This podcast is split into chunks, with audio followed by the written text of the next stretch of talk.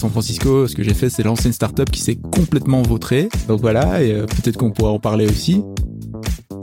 Ça partait du principe qu'une bonne stratégie part d'abord d'une bonne analyse. S'il n'y a pas une bonne analyse, bah derrière, c'est un petit peu euh, au petit bonheur la chance. Moi, mon avis, c'est que ChatGPT, ça te prend du temps, énormément de temps, avant de vraiment t'en servir de façon efficace. Et ça demande énormément de pratique. Et surtout, au début, ça te fait perdre du temps. Il n'y a rien de plus éphémère que des techniques de growth hacking, quoi. Donc, euh, si on choisit cette stratégie growth hacking, il faut vraiment euh, être le premier quasiment à chaque fois, quoi. Les portraits de l'IA avec Leïla et Benoît.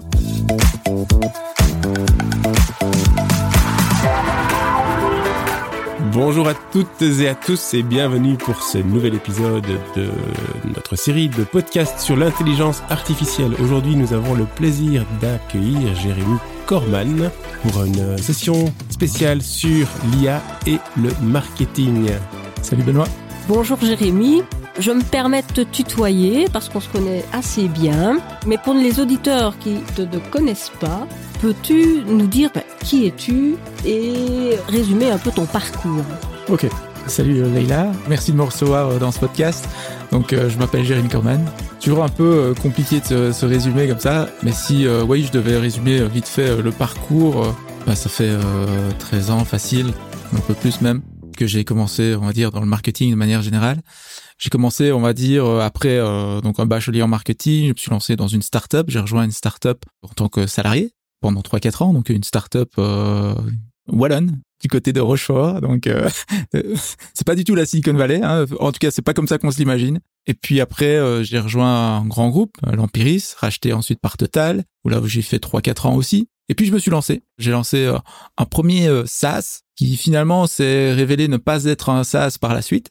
Et puis après, je me suis lancé comme consultant, coach, euh, notamment pour euh, des ateliers marketing euh, à l'atelier digital de Google à Bruxelles. Voilà donc des missions de consultance pour des startups principalement, quelques grands groupes pour des projets. Et puis après, je suis parti à San Francisco un an et demi. Et puis j'ai décidé de bah, de tout simplement revenir et lancer une agence marketing makers de ensuite lancer un nouveau projet euh, de start-up euh, qui s'appelle Airplan. On aura peut-être l'occasion d'en parler. Voilà, et donc euh, oui, je l'ai pas dit à San Francisco, ce que j'ai fait, c'est lancer une startup qui s'est complètement vautrée. Donc voilà, et peut-être qu'on pourra en parler aussi. Mais je t'en prie, tu peux déjà nous dire quelques mots Ouais, en fait, il s'agissait d'une startup qui s'appelait Gatekeeper. Donc l'objectif, c'était d'automatiser déjà une partie de mon boulot. Donc là, l'idée, c'est que souvent dans mes missions de consultant, justement, on me demandait d'analyser un petit peu les marques et surtout analyser la façon dont elles communiquent sur les réseaux sociaux, le type de contenu qu'elles partagent, le type de contenu, les performances que ça génère. Donc euh, l'idée c'était d'automatiser tout ça et pour ça euh, on utilisait l'intelligence artificielle à l'époque de Google. Donc on était en 2019 à ce moment-là. On utilisait l'intelligence de Google pour lire dans les images, les vidéos, le texte et de générer ainsi des rapports automatisés sur euh, les calendriers éditoriaux des différentes marques et de leurs concurrents. Tu parles des, Google Analytics, Google Trends, euh, Google Keywords, ce genre d'outils ou c'est encore euh, quelque chose de différent? Non, c'est pas tout à fait comme Google. C'est pas du référencement. Donc l'idée de cette startup, c'était d'analyser vraiment le contenu partagé par les marques sur Facebook, LinkedIn, Twitter, YouTube, Instagram. Donc, par exemple, on avait à l'époque Proximus, Belfius, comme client et on, en gros, on se connectait aux différentes euh, API des réseaux sociaux pour collecter tout le contenu. Et ensuite, on utilisait l'intelligence de Google pour euh, faire des rapports automatisés sur base d'un modèle qu'on avait créé. Et donc, en gros, euh, c'est, oui, ça automatisait le travail d'un social media stratégiste, peut-être qu'on pourrait le définir comme ça. Parce qu'on regarde le contenu, on regarde les performances que ça génère, on compare aussi vis-à-vis de la concurrence et on fait ça sur des milliers de postes. Hein, donc ça donne des tendances sur les types de contenus et on peut en, tirer vraiment euh, des conclusions comme qu'est-ce qu'on fait, qu'est-ce qu'on publie le mois prochain, la semaine suivante, euh, dans trois mois. Donc ça permettait vraiment de générer automatiquement des calendriers sur base de l'historique d'une marque et de ses concurrents.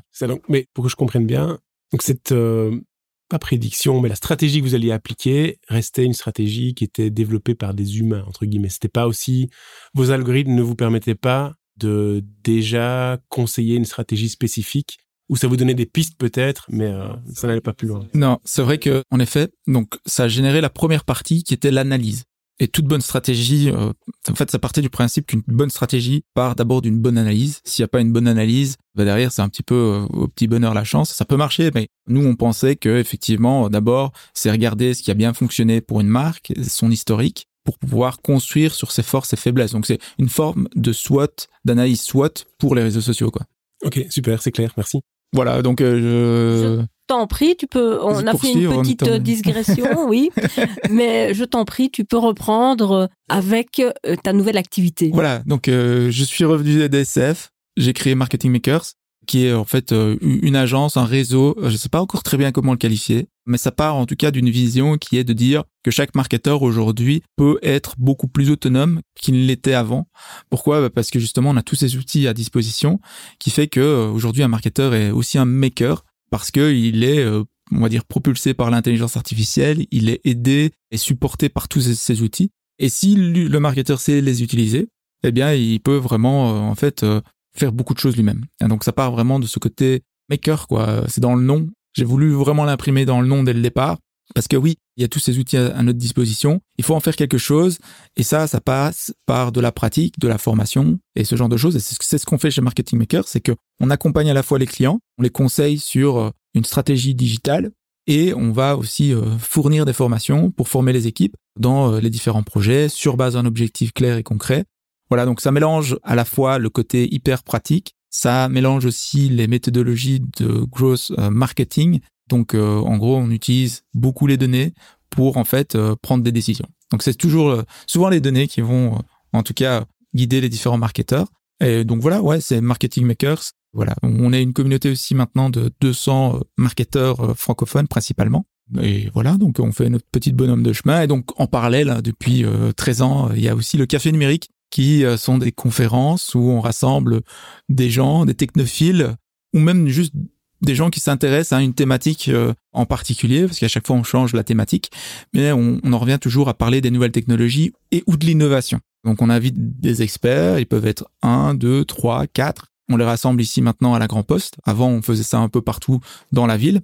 Maintenant, c'est à la Grand Poste à Liège. Et à l'époque aussi, euh, bah, il y avait des cafés numériques un peu partout, en Wallonie, à Bruxelles et à l'international avec Paris, Londres, euh, Kinshasa en Afrique, Bogota, New York et aussi même euh, ça allait même jusque au Népal à Katmandou euh, en Inde à Bangalore. Bangalore fantastique. C'est Silicon Valley de, de l'Asie finalement Bangalore.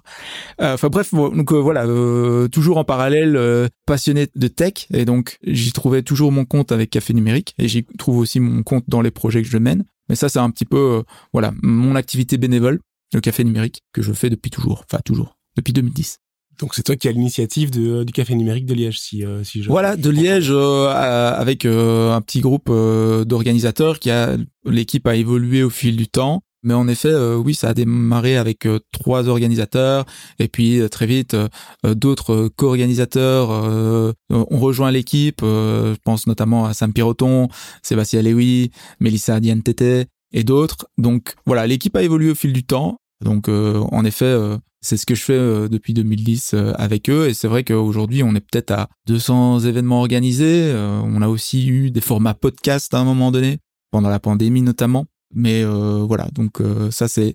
En fait, clairement, l'idée d'un café numérique, c'est de promouvoir l'innovation au plus grand nombre, les technologies et l'innovation au plus grand nombre. Et on pense clairement que c'est le réseau qui va aussi permettre à un écosystème de pouvoir évoluer et euh, on a une tagline qui est de dire euh, on se situe entre le bar et la conférence. Donc à la fois on, y va pour apprendre, mais on y va aussi pour passer un bon moment et, et réseauter quoi. Dans une ambiance euh, hyper décontractée, pas trop trop formelle. C'est vraiment un mélange de, de formalité, de décontraction qui nous caractérise assez bien, ouais. Alors, je reviens à des questions un peu plus formelles. Oula. on voit que le, marketing est certainement le secteur qui a été le, plus impacté par l'intelligence artificielle. C'est aussi le secteur où on utilise le plus euh, l'intelligence artificielle. Pourquoi est-ce que c'est ce secteur-là qui a été le, plus séduit par l'intelligence artificielle? Est-ce que tu as un avis là-dessus? Ouais, en fait, la raison, en fait, ça rejoint aussi la raison, je trouve, pour laquelle moi, je me suis dirigé vers le marketing de manière générale. C'est que le marketing est à la croisée de pas mal de chemins. Il est à la croisée à la fois euh, de l'aspect créatif. Euh, on va avoir une idée de concept, on va rêver par rapport à une idée de manière générale, une idée de campagne, une idée de produit, une idée de canal, d'angle d'attaque, de message, d'audience à cibler. Donc il y, a, vraiment une grosse partie hyper créative. Et puis il y a une partie aussi plus rationnelle, plus analytique, où on va en fait analyser ce qui se passe, des chiffres, des statistiques, et on peut avoir une approche hyper cartésienne du marketing. Et ce qui est bien, c'est que du coup, on peut toujours y trouver son compte. Donc les, personnes qui sont à la fois plus analytiques vont pouvoir uniquement euh, se faire plaisir avec ça, et d'autres qui sont plus créatives bah, vont pouvoir aussi générer plein plein d'idées. Et l'intelligence artificielle peut aider sur les deux parties grandement, si bien pour l'analyse de données. D'ailleurs, moi j'ai commencé avec ça dans le projet euh, Gatekeeper dont j'ai parlé à San Francisco, mais ça débouchait toujours aussi sur des idées plus créatives. Donc euh, par exemple des idées de campagne Là, euh, il y a carrément un aspect hyper créatif à développer et les intelligences génératives, elles sont faites pour ça, quoi. Elles sont faites pour générer de nouvelles idées, des nouvelles bases, des nouvelles directions. Et du coup, je pense que c'est pour ça que le marketing est peut-être l'un des premiers terrains de jeu de l'intelligence artificielle, même si je regardais encore des stats il y a pas très longtemps où apparemment l'intelligence artificielle générative était peut-être le plus utilisé dans le développement informatique, donc la programmation. Donc voilà, je ne sais pas à quel point on fait peut-être plus de programmation avec l'intelligence artificielle que on fait de marketing. C'est difficile à mon avis d'avoir des informations et des data par rapport à ça. Mais je suis pas étonné que le, marketing, en, effet, soit le premier terrain de jeu. Et c'est aussi une audience qui est bien communiquée par des définitions, hein, puisqu'on s'adresse à des marketeurs, eux aussi. Enfin, ce sont des professionnels de la communication. Et donc, ce sont les premiers à en parler versus des développeurs qui l'utilisent je vais dire des développeurs dans une cave qui l'utilisent sans vouloir euh, stigmatiser trop, et qui n'en parlent pas, quoi, tu vois. Mais euh, ouais, pour moi, la raison, c'est que c'est à la fois créatif, analytique, et du coup, euh, ouais, c'est un bon, c'est propice, quoi, comme terrain de jeu. Donc, tu veux dire que l'IA ici te, te permet vraiment, enfin l'IA générative en, l'occurrence, de trouver des nouvelles idées de campagne auxquelles tu aurais peut-être pas pensé, ou de, la coupler avec des certains événements, certains insights qui ont été générés par l'IA et qui pourraient fonctionner dans tel ou tel ou tel domaine parce que l'IA t'a donné ces, ce genre d'infos, c'est comme ça qu'on doit le percevoir. Enfin, je sais pas si tu as quelques exemples que tu pourrais nous, nous présenter en fait. Euh. Le plus simple pour moi, c'est sans doute de repartir euh, de manière chronologique. Euh, les premières fois où j'ai utilisé l'intelligence artificielle générative, c'est avec un client, une startup qui était basée aux États-Unis. Donc là, c'était en deux, je pense, je dis pas d'erreur, on était en 2020. ChatGPT n'existait pas encore, mais on utilisait déjà les technologies d'OpenAI. Et à l'époque, il y avait déjà euh, GPT-3. Et donc, euh, en se connectant avec des API, on pouvait euh, générer du contenu texte. Et bah, les premiers réflexes qu'on a eu à ce moment-là, c'est de s'en servir pour générer du contenu et générer plus de trafic sur, sur le, via les moteurs de recherche. Et donc, cette startup-là, bah oui, en effet, ça nous a permis très rapidement, de sur base d'intention de mots-clés, donc Bon, pour ceux qui connaissent pas le référencement, c'est assez simple. Un référencement, c'est en gros euh, être présent sur Google, le, mieux classé dans les résultats de recherche. Et euh, l'idée, c'est euh, un petit peu de prendre les données de ces moteurs de recherche, donc les mots-clés qui sont recherchés dans ces moteurs de recherche-là, de repartir de ces mots-clés-là, et à partir de là, bah, créer du contenu. Mais donc à partir d'un mot-clé comme par exemple permis d'urbanisme, pour prendre un exemple qui n'est pas tout à fait lié au hasard, permis d'urbanisme, bah, à partir de là, il y a plein de contenus possibles à créer. Et à la fois, ça part sur des analyses de ce que les gens recherchent, mais aussi des idées créatives pour capter leur attention sur une thématique permis d'urbanisme qui euh, est très formelle, euh, qui n'est pas très engageante de prime abord. Comment est-ce qu'on va créer du contenu à partir de ça? Et donc, l'intelligence artificielle générative va aider à créer plein de thématiques liées à cette intention-là, et donc, euh, ça, c'était sans doute le premier réflexe que j'ai eu avec l'intelligence générative. On parle de campagne ici sur le Google, donc des campagnes SEO, mais ça génère à la fois des, idées, et puis ça, bah oui, ça écrit du contenu. Et donc, oui, déjà à partir de 2020, je me suis dit, bah tiens, l'AI générative, ça peut aller très loin et ça peut vraiment changer pas mal de choses. Ça peut amplifier le travail des marketeurs, quoi. Donc, juste un exemple, j'essaie de contextualiser le truc, donc j'ai bien compris, mais imaginons que je suis commerçant et je fabrique des t-shirts. J'ai mes produits, ça fonctionne plus ou moins, j'ai pas trop de trafic sur mon site web. L'IA générative pourrait par exemple m'aider à, euh, sur base, comme tu l'as dit, des, des tendances clés que tu aurais identifiées sur certains outils, de générer du texte que je peux mettre par exemple dans mes descriptions de produits pour favoriser le trafic vers ton site et donc générer plus de ventes, par exemple. Ça, c'est un use case classique. C'est comme ça que je dois le comprendre, j'imagine? Ouais, c'est ça. Donc, euh, en effet, tu peux enrichir les, fiches produits euh, de façon à, à ce qu'elles soient plus pertinentes aux yeux de Google et donc générer plus de trafic sur ces fiches produits-là. Tu peux aussi euh, penser à des choses beaucoup plus larges, comme par exemple générer du contenu autour de la thématique t-shirt de manière très globale en disant bah voilà les cinq meilleurs t-shirts pour les startups basées en Belgique. Je sais pas du tout si c'est pertinent dans ce cas-ci, mais ça peut être des, thématiques aussi plus globales et générer un tas d'idées à partir de là. Ok, et imaginons que ces outils maintenant, enfin, ils sont dans les mains de, tous les marketeurs. Alors, certains n'utilisent probablement pas encore à son plein potentiel, mais si tout le monde applique les mêmes recettes, euh, est-ce que tu crois pas qu'à un moment, on va arriver à une situation où, en fait, on va se retrouver comme avant, finalement. Tout le monde va faire pareil, donc euh, on va générer du, du trafic, et puis euh, on va atteindre un certain seuil, et puis il faudra trouver quelque chose d'autre pour pouvoir se différencier Est-ce que ça, c'est des situations que tu remarques déjà aujourd'hui ou on n'y est pas encore du tout en fait? On est vraiment au balbutiement de, de la Gen AI et encore beaucoup à faire pour pouvoir l'exploiter pleinement. C'est des situations qui se répètent hein, dans le marketing. C'est constamment, dès qu'il y a quelque chose de nouveau et qui fonctionne, les marketeurs vont être les premiers à euh, les presser comme des citrons jusqu'à ce qu'il reste plus d'une seule goutte. et puis qu'il n'y a plus de citron, on jette le citron, quoi. Ça, c'est les marketeurs, ils sont super bons là-dessus. C'est euh, vraiment, euh, dès que ça fonctionne, ils s'y jettent tous. Maintenant, euh, c'est toujours la question de est-ce que je prends le risque d'être dans les premiers à tester quelque chose qui peut-être ne va pas fonctionner? Et du coup on se regarde un petit peu et on se dit euh, vas-y toi d'abord.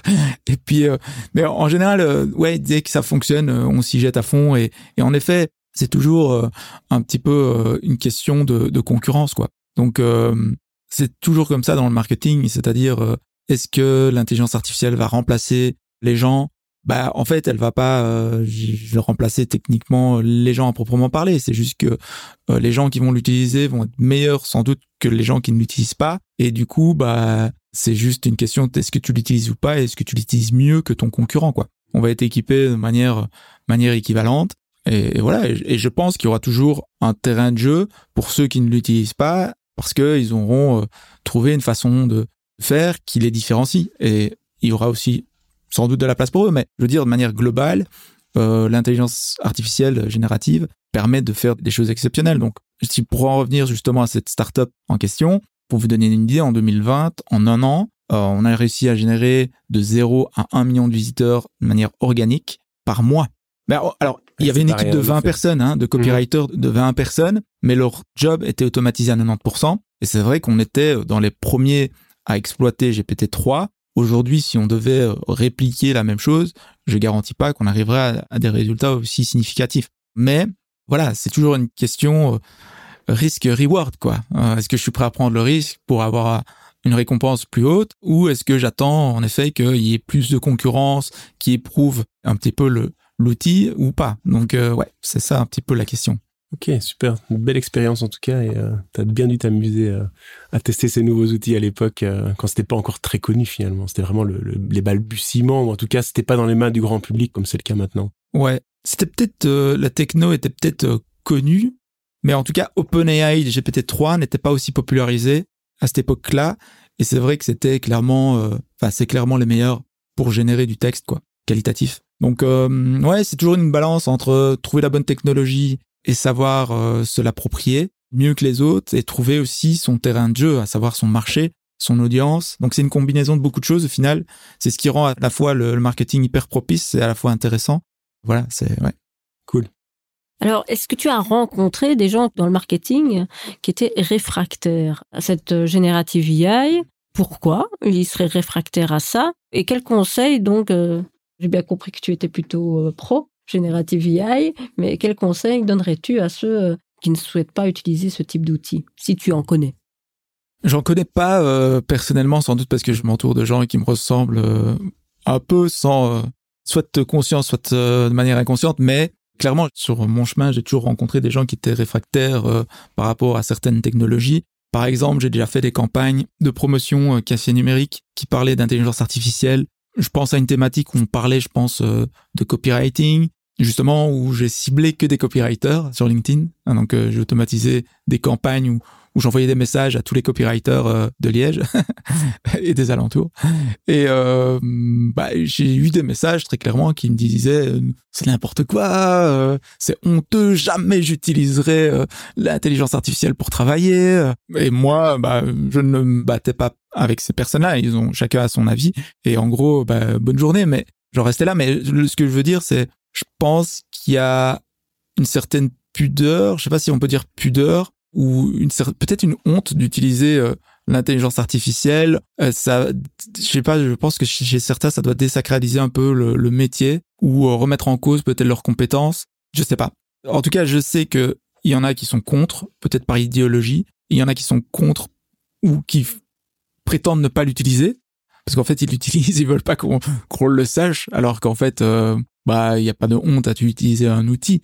C'est juste que peut-être que celui-là est plus impressionnant que les autres, mais il n'y a pas de honte à utiliser un outil. Enfin, je, veux dire, si ça te permet à travailler mieux et plus vite, il n'y a pas de honte avec ça. Et après, je me rappelle avoir fait un sondage sur LinkedIn où j'ai interrogé mon réseau sur qui utilise euh, la version gratuite de ChatGPT, la version payante et qui n'utilise pas ChatGPT. Je me rappelle qu'il y avait 15% des gens qui n'utilisaient pas du tout euh, ChatGPT, un peu plus de 50% qui utilisaient la version gratuite et le reste utilisait la version payante. Et là, on était euh, mi-juin. Mi-juin. Donc ça a sans doute un peu évolué. C'est une adoption qui est quand même euh, phénoménale, hein, ouais, ça c'est clair. Moi, je pense qu'il y a une troisième catégorie aussi, c'est les gens qui sont pas spécialement contre ni pour, c'est juste qu'ils ne savent pas comment commencer en fait. Donc c'est un outil, oui, mais qu'est-ce qu'on peut lui demander? Qu'est-ce qu'on peut faire avec? Comment est-ce qu'on l'utilise à, bon escient? Bon après, il faut l'utiliser, je pense. Euh, moi, j'utilise tous les jours bah, tu découvres encore tous les jours des bonnes manières de l'interroger, euh, ce qu'il peut faire sur toi. Enfin, il y a plein de ressources aussi disponibles, notamment sur YouTube, etc. Mais si tu devais donner quelques conseils à, des marketeurs qui ne l'ont pas encore utilisé ou qui se posent des questions, ouais, est-ce que je dois le faire ou pas Ils peuvent commencer par quoi? Des, petits trucs simples qui pourraient euh, facilement leur faire prendre confiance, en fait, dans cet outil et dans ses bienfaits. En fait, c'est hyper contre-intuitif. Je m'explique. En fait, quand tu utilises ChatGPT pour la première fois, t'es juste bluffé en général tu te dis waouh, il me reste plus rien à faire. Et c'est la première impression. Quand tu commences à lire vraiment le texte dans son contexte, dans l'objectif que tu cherches à atteindre, tu dis bah oui non en fait il faut que j'améliore ceci, le titre, ah euh, c'est pas exactement les mots qu'on utilise. Tiens, il a oublié de parler d'autre chose dans cet article. Voilà, ça je prends à chaque fois l'exemple de l'article, mais on pourrait parler d'autres exemples. Mais il y a cette première impression qui est en mode waouh, c'est incroyable et j'ai l'impression que beaucoup, beaucoup, beaucoup de marketeurs s'arrêtent à ça et ensuite font la promotion de ChatGPT en mode ça va révolutionner votre métier, etc. Vous allez pouvoir gagner l'argent très facilement euh, en ne levant pas le petit doigt. Et c'est souvent ce message-là. Et je trouve que ce message-là, il fait énormément tort à tout le monde, en fait, dans le sens où moi, mon avis, c'est que ChatGPT, ça te prend du temps, énormément de temps, avant de vraiment t'en servir de façon efficace ça demande énormément de pratique. Et surtout au début ça te fait perdre du temps parce que tu dois apprendre à l'utiliser, à lui donner les bonnes instructions, le bon feedback. Et tu dois bien te connaître toi, connaître ton métier pour pouvoir en fait euh, être capable d'anticiper un petit peu ce que tu dois lui demander à l'avance pour que ça te fasse gagner du temps. Parce que si tu l'utilises pas bien, vaut mieux que tu peut-être que tu l'utilises pas du tout. Et donc c'est ça qui fait que là potentiellement, il y a des gens qui vont être dans une phase de désillusion où ils le sont déjà, ils l'ont peut-être déjà vécu, ils se disent, ah, c'est bon, euh, c'est un phénomène de mode, euh, ou n'y croit plus, ou enfin, bref, mais c'est là qu'il y a euh, malheureusement beaucoup de bruit autour de. En fait, il faut pas tomber dans le piège du message ChatGPT, c'est ce qui va, en un claquement de doigts, révolutionner tout. Oui, il y a un effet hyper impressionnant la première fois que tu l'utilises, mais la vraie question, c'est comment tu l'intègres dans ton quotidien. Et ça, c'est un petit peu tous les jours à différentes techniques, différents angles, beaucoup d'expérimentation. Et donc, c'est d'abord les esprits curieux qui, pour moi, vont vraiment euh, l'adopter, quoi. Et quand j'entends tes expériences et ce que tu nous racontes, euh, et en fait, tu le mentionnes en l'intégrer dans ton quotidien. Moi, je vois ça, mais j'aimerais bien avoir ton avis. Ok, c'est un outil que tu peux interroger, mais en fait, là où il prend toute sa force, c'est aussi quand tu l'intègres dans un flux de travail et que c'est finalement une étape de ton flux et le flux est automatisé. Si tu arrives à bien définir cette étape et ressortir les bons résultats au bon moment quand tu le veux, et que tu arrives à automatiser cette chaîne, là, je pense que ça prend tout son sens. Alors évidemment, construire ce flux, ça prend du temps, hein, il faut chipoter, il faut tester, mais je pense que là, euh, tu peux vraiment délivrer une plus-value très intéressante. Est-ce que ça, c'est des choses que tu fais? J'imagine que oui, parce que tu nous as donné des exemples, mais cette automatisation, est-ce qu'elle est facile aussi? Enfin, est-ce qu'il y a des outils en fait qui permettent de le faire facilement? J'en connais quelques-uns, mais lesquels est-ce que tu utilises potentiellement pour créer ces flux et ces workflows? En fait, avant une question d'outils, c'est d'abord une question de mindset, dans le sens où euh, moi en premier, mais surtout aussi beaucoup de gens euh, en Europe de manière générale, on n'a pas du tout euh, d'esprit industriel. On est des artisans en général.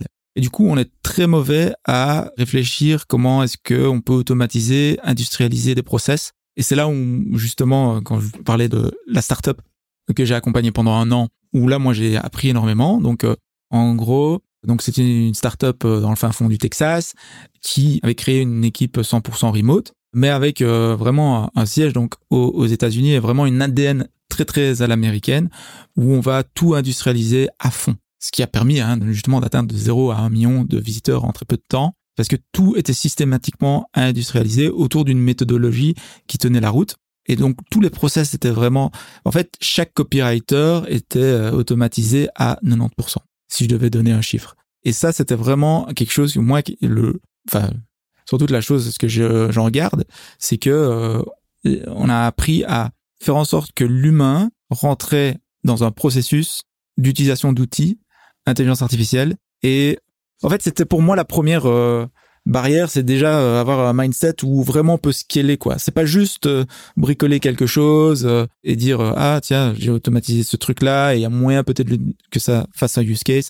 Non en fait là c'était vraiment un vrai vrai objectif business avec derrière de l'industrialisation. Mais pour en revenir à ta question, des outils, ah ouais, il y a, pas mal d'outils qui existent. Les, plus connus, c'est Zapier, Ensuite, il y a évidemment le deuxième qui est Make, Make qui est un peu moins cher et qui suit, ce qui, est un peu un follower ou un challenger de, Zapier. Donc euh, l'un ou l'autre, c'est toujours une bonne utilisation. Donc ouais, c'est le premier auquel je pense dès qu'il faut automatiser quelque chose. Donc Zapier qui permet donc de mettre en, interaction deux, deux outils entre eux, de faire passer des informations d'un outil à l'autre, de mettre en place des déclencheurs et de mettre en place des actions sur base de ces déclencheurs très clair. Et euh, content de voir que voilà, il y a des cas concrets qu'on peut qu'on peut utiliser. Super. Écoute, la question suivante, je laisse la parole à Leïla. Moi, je vais revenir un petit peu euh, sur euh, l'épisode là du café numérique parce que c'est quand même extraordinaire hein, d'être toujours bénévole comme ça depuis 13 ans à cet événement qui réunit beaucoup de monde et qui réunit aussi pas mal de grands noms. Alors ma question ici c'est elle est ça mais comment fais-tu pour accueillir euh, des grands noms hein? Dernièrement, j'ai assisté à, la conférence de Laurent Alexandre sur l'intelligence artificielle. Comment fais-tu? Quel est ton carnet d'adresses, Jérémy? Euh, le même que tout le monde. On a tous le même carnet d'adresses, en fait. Désolé, c'est peut-être pas hyper euh, engageant comme réponse, mais en fait, tout le monde a le même carnet d'adresses. Aujourd'hui, tout le monde est contactable de la même façon email, LinkedIn, euh, un message euh, en privé. Et euh, c'est comme ça que je, je, contacte les gens de manière générale. En fait, tu as fait un flux à pierre. tous les jours, pendant trois mois, tu lui as envoyé des messages automatisés. Ouais. À vous. Et par contre, c'est, je l'ai très peu automatisé, par contre, ce processus-là. Mais je l'ai systématisé. On va dire que bah, dès qu'on a envie d'inviter quelqu'un, on lui envoie un petit message. Il est plus court qu'est-ce qu'on croit. Je pense que si je comparais les messages que j'envoyais à l'époque, il y a dix ans, j'envoyais une tartine aux gens et maintenant j'envoie deux lignes en mode on est café numérique, on a un café numérique à telle date, est-ce que tu veux venir? Ça se limite à ça euh, quasiment. C'est pas un manque euh, de politesse ou quoi que ce soit. Je pense que euh, au contraire, je remarque que les orateurs, les intervenants, plus ils sont connus et plus il leur faut un message court et direct. Et donc ça, c'est toutes les choses qu'on apprend au fur et à mesure. C'est des essais-erreurs. Il y a rien de pire que d'automatiser quelque chose qui fonctionne pas et c'est encore une fois le message qu'on reçoit trop souvent sur LinkedIn et de collègues marketeurs de dire euh, allez il faut que tu automatises mais attends est-ce que c'est sûr que ça fonctionne d'abord? Et puis après tu peux effectivement penser à automatiser. C'est vrai qu'une des premières campagnes qui a fonctionné en mode automatisé pour café numérique c'est pas l'invitation d'intervenants mais c'est plutôt le recrutement de nouveaux organisateurs. Donc il y a une période où on voulait effectivement agrandir la galaxie café numérique et euh, la façon de l'agrandir, c'est en ayant des organisateurs dans différentes villes. Et euh, là, c'est vrai qu'avant d'automatiser, ben, on a d'abord envoyé des messages manuellement et euh, par dizaines, voire centaines de messages manuels avant de comprendre en fait, ah, en fait, c'est cette cible-là qui répond bien parce que on a envoyé tel message de telle façon. Et euh, là, alors, ça vaut la peine d'être automatisé. Et le petit secret de l'époque, c'était euh, j'avais mis du temps avant de me rendre compte que tous ceux qui me disaient oui, j'ai envie de lancer un café numérique, c'était ceux qui avaient déjà organisé un startup week-end avant. il, suffisait de parser, donc de crawler tous les profils LinkedIn qui avaient fait euh, un startup week-end avant en tant qu'organisateur, et puis de les contacter. Et en effet, euh, on avait un taux, je ne connais plus les chiffres, mais ils étaient, ils étaient assez exceptionnels. Et du coup, euh, ce qui a donné des cafés numériques un peu partout dans le monde. Donc ouais, voilà. Donc je sais plus où on était du coup. Alors, moi, j'ai une petite question un peu plus euh, personnelle hein, pour Benoît et pour moi. C'est là, on va lancer ce podcast-là, auquel euh, tu es invité. Et donc, euh, on est un peu néophyte hein, dans le domaine. Hein. Et est-ce que tu n'aurais aurais pas un peu pour nous des conseils? Bah, Le truc, c'est que moi, j'ai pas d'expérience vraiment dans le podcast. Alors, on a eu avec Café Numérique un petit passage pendant la pandémie. Non, même avant la pandémie, en fait. On avait lancé un podcast faut s'armer de beaucoup de patience, j'ai l'impression, pour lancer un podcast. Mais je pense que c'est, il y a beaucoup de liens à faire avec les événements quand même. Donc, euh, je pense pour un événement ou un podcast, pour que ça fonctionne, il faut bien sélectionner ses intervenants. Donc je sais pas, on verra, on verra après euh, si celui-ci était un bon épisode ou pas. Non, non, mais vraiment, je pense que d'abord on, on, va écouter quelque chose. Bah, par exemple, Laurent Alexandre, juste pour donner un exemple, on a mis l'épisode sur la chaîne YouTube. D'habitude, on a 300 vues sur nos, épisodes Café Numérique en ligne. Ça n'a jamais été notre cheval de bataille. Mais par contre, avec Laurent Alexandre, après une semaine, il y avait déjà 2000 vues sur la vidéo, alors que on cherche pas à soigner quoi que ce soit au niveau de la communication sur YouTube. C'est vraiment, on prend le fichier brut et boum, on le met sur YouTube. Et là, directement, on a eu 2000 vues. Donc, je pense que l'intervenant, euh, clairement, joue un rôle. Ensuite, je pense que la thématique en relation avec votre audience est hyper importante. Donc, euh, si votre audience s'intéresse à certaines choses, il faut essayer de mettre le doigt dessus et d'en faire une thématique. Voilà, ça c'est pour moi les deux éléments les plus importants pour faire en sorte qu'un podcast fonctionne quoi. Après évidemment, il y a la façon où vous allez l'animer l'animer quoi. ouais ouais, c'est ça. Voilà, ça c'est pour moi les deux éléments les plus importants. Après il y a évidemment des techniques de growth hacking hein. Je me rappelle de Mathieu Stéphanie de Génération Do It Yourself qui racontait que quelque chose qu'il avait fait au début qui avait marché pour lui, c'était d'aller dans tous les Apple Store et d'aller sur les téléphones et de s'inscrire ou d'appuyer sur play sur tous ses podcasts, de les liker, etc. Et du coup, il avait un boost d'engagement à, différents endroits d'Apple Store comme ça. Et euh, sachant qu'en fait, quelque part, c'est pas con parce que avec des podcasts, on est un peu tous sur le même pied d'égalité au début. Et un podcast qui a euh, un peu plus d'engagement qu'un autre, un tout petit peu plus d'engagement, il a deux plus de visibilité. sûr. Donc euh, bon après, euh, ce qui est sûr, c'est que maintenant tout le monde va utiliser cette technique de cross hacking, donc il va falloir encore trouver autre chose pour pouvoir ressortir davantage, parce que il y a rien de plus éphémère que des techniques de growth hacking quoi. Donc si on choisit cette stratégie growth hacking, il faut vraiment être le premier quasiment à chaque fois quoi. Ouais, je pense qu'on a, on va devoir réfléchir à quelques techniques et c'est possible qu'on fasse appel à toi et tes dans les euh, et, tes automatisations euh, via via IA et GenAI pour pouvoir euh, peut-être sortir un peu plus du lot.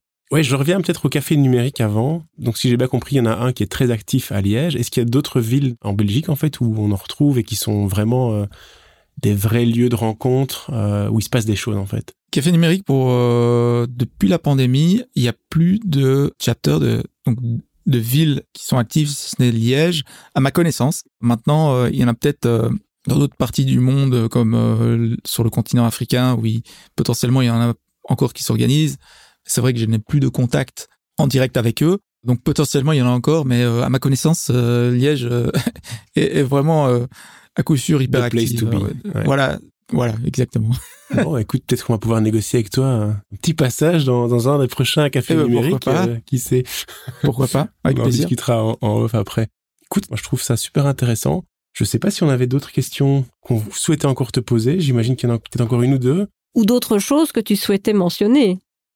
En fait, dans les AI génératives, le plus dur, c'est... En fait, moi ce que je fais, c'est que quand je travaille avec les AI génératives, Dès que je trouve un truc un peu euh, intéressant, je l'enregistre et je le publie.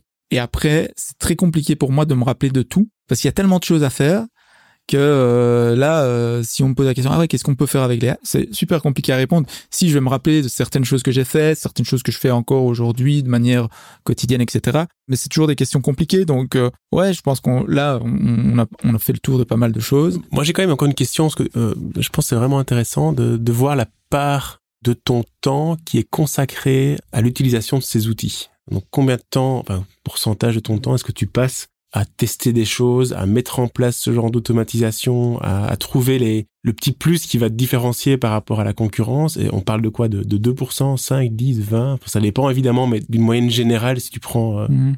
C'est compliqué à dire. Par contre, ce que je sais, c'est que euh, j'ai en moyenne utilisé une demi-journée par semaine pour faire des expérimentations, tester des choses. Plus de la moitié va pas fonctionner du tout. Et puis après, ça va être vraiment euh, essayer d'intégrer l'intelligence artificielle dans le quotidien.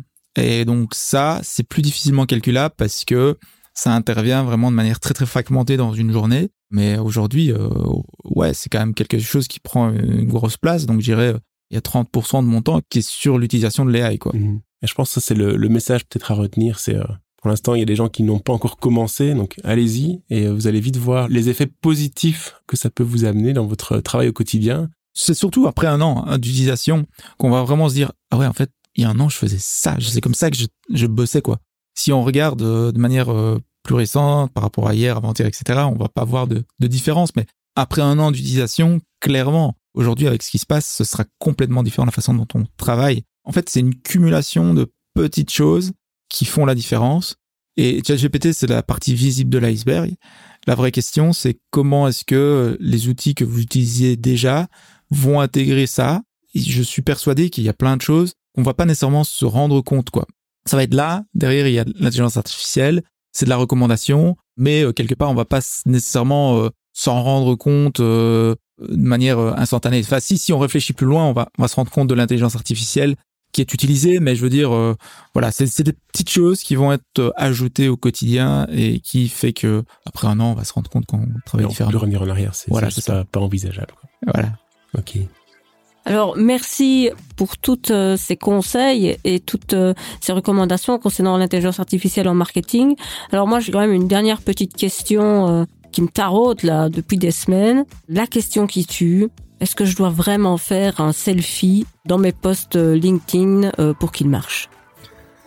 Ben oui. La réponse est oui. Alors éventuellement le régénérer après avec de l'intelligence artificielle ou demander euh, des choses. Non, mais clairement, le, selfie, c'est important. Donc, euh, si tu veux, on en prend un maintenant. Merci Un tout grand merci à Jérémy pour euh, ce super échange. Ben voilà, on va effectivement prendre ce petit selfie et le poster sur les réseaux sociaux. À très vite. Avec plaisir, merci.